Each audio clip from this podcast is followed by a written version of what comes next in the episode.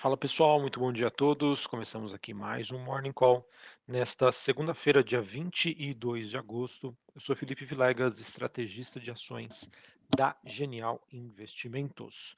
Bom, pessoal, infelizmente a semana já começa aí com investidores mais cautelosos, é, todo mundo monitorando aí como vai ser, como vai se dar, né, o evento de política monetária nos Estados Unidos e, obviamente, né, dando sequência ao movimento negativo que a gente viu na segunda metade da semana passada. Hoje a gente tem mais uma rodada aí de pressão para as principais bolsas globais, commodities, criptoativos, enfim, e vamos ver aí como que é, esse processo, né, esse, esse, digamos, essa dinâmica vai se desenvolver ao longo desta semana. Eu falo isso, pessoal, porque falando um pouquinho sobre agenda macroeconômica, os destaques que a gente vai acompanhar nesta semana de agosto fica somente para a próxima sexta-feira, ou seja, tem muito mercado, muito pregão ainda para acontecer até lá. E por que, que eu digo da sexta-feira? Porque na sexta-feira é quando vai haver a divulgação dos dados de inflação nos Estados Unidos, o PCI, que é um indicador de inflação mais utilizado pelo Fed para embasar suas decisões de política monetária, e também o discurso de Jeremy Powell, presidente do Banco Central norte-americano, no evento de Jackson Hole. Falando então um pouquinho mais sobre esse simpósio anual em Jackson Hole, ele que acontece né, no final desta semana e que vai reunir, reunir, os principais formuladores de política monetária em todo o mundo. E só para vocês terem uma ideia do porquê que esse evento está sendo tão importante, é porque no ano passado esse evento ele foi bastante utilizado pelo presidente do Fed como um local para fazer anúncios de mudanças nas políticas monetárias nos Estados Unidos, é, muito importantes. Então, obviamente que é, acho que o mercado vai aguardar, os investidores vão aguardar para a gente entender se vai haver alguma mudança significativa ou não, o que, que eles estão prestando mais atenção ou não, vão utilizar de novos artifícios, novos argumentos, novas estratégias. Então, por isso que esse evento, na minha opinião, está sendo bastante aguardado e é o que vai ditar aí a dinâmica, o rumo dos negócios nesta semana. Beleza? Então, esse encontro, pessoal, começa no próximo dia 25 de agosto, que é uma, é, no caso, vai ser quinta-feira e termina no sábado. Então ele vai de 25 a 27 de agosto e obviamente que os impactos eles podem ser sentidos aí, é, principalmente na sexta-feira, quando a gente vai, vai ter esse discurso do Powell, presidente do Banco Central norte-americano. Maravilha. É, acabei não falando, mas é, comentando aqui com vocês então sobre as movimentações desta segunda-feira. Bolsa de Xangai na China subindo 0,60, subindo não, né? Fechou em alta de 0,61. Hong Kong queda de 0,59, a bolsa japonesa queda de 0,5%. Quando a gente olha para as movimentações na Europa, Londres caindo 0,18 e a bolsa de Paris queda de 1,20, bolsa de Frankfurt na Alemanha queda de 1,60.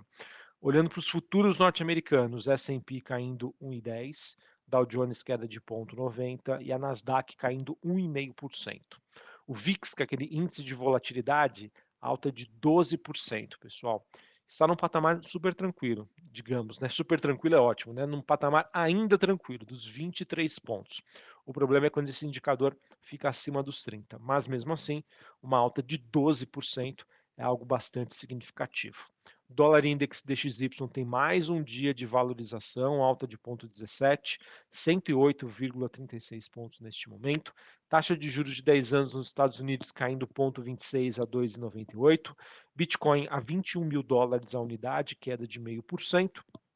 E quando a gente olha aqui para as commodities, o petróleo sobe meio, é, negociado em Nova York, Nova York, perdão, 90 dólares aí, quase 91 dólares o barril. Porém, os metais industriais negociados na Bolsa de Londres, temos aí o cobre caindo 0,74 e o níquel caindo 0,38.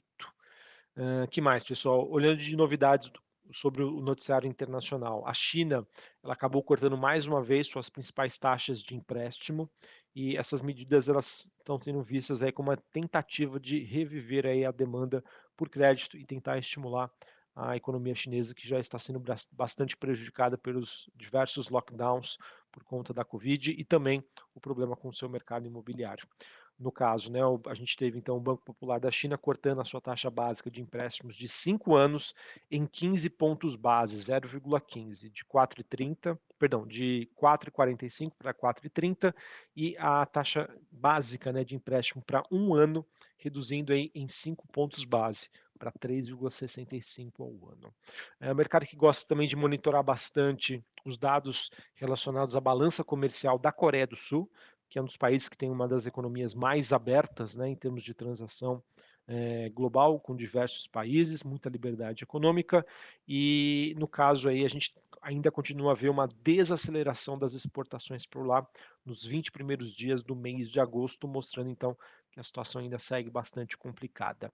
E na Europa, pessoal, infelizmente, tá, as matérias ainda continuam a mostrar para a gente que os preços da energia, principalmente olhando o gás natural, continua em sua escalada exponencial de alta, o que obviamente vai gerar um cenário de expectativas aí de baixa, é, perdão, de baixo crescimento e de alta da inflação.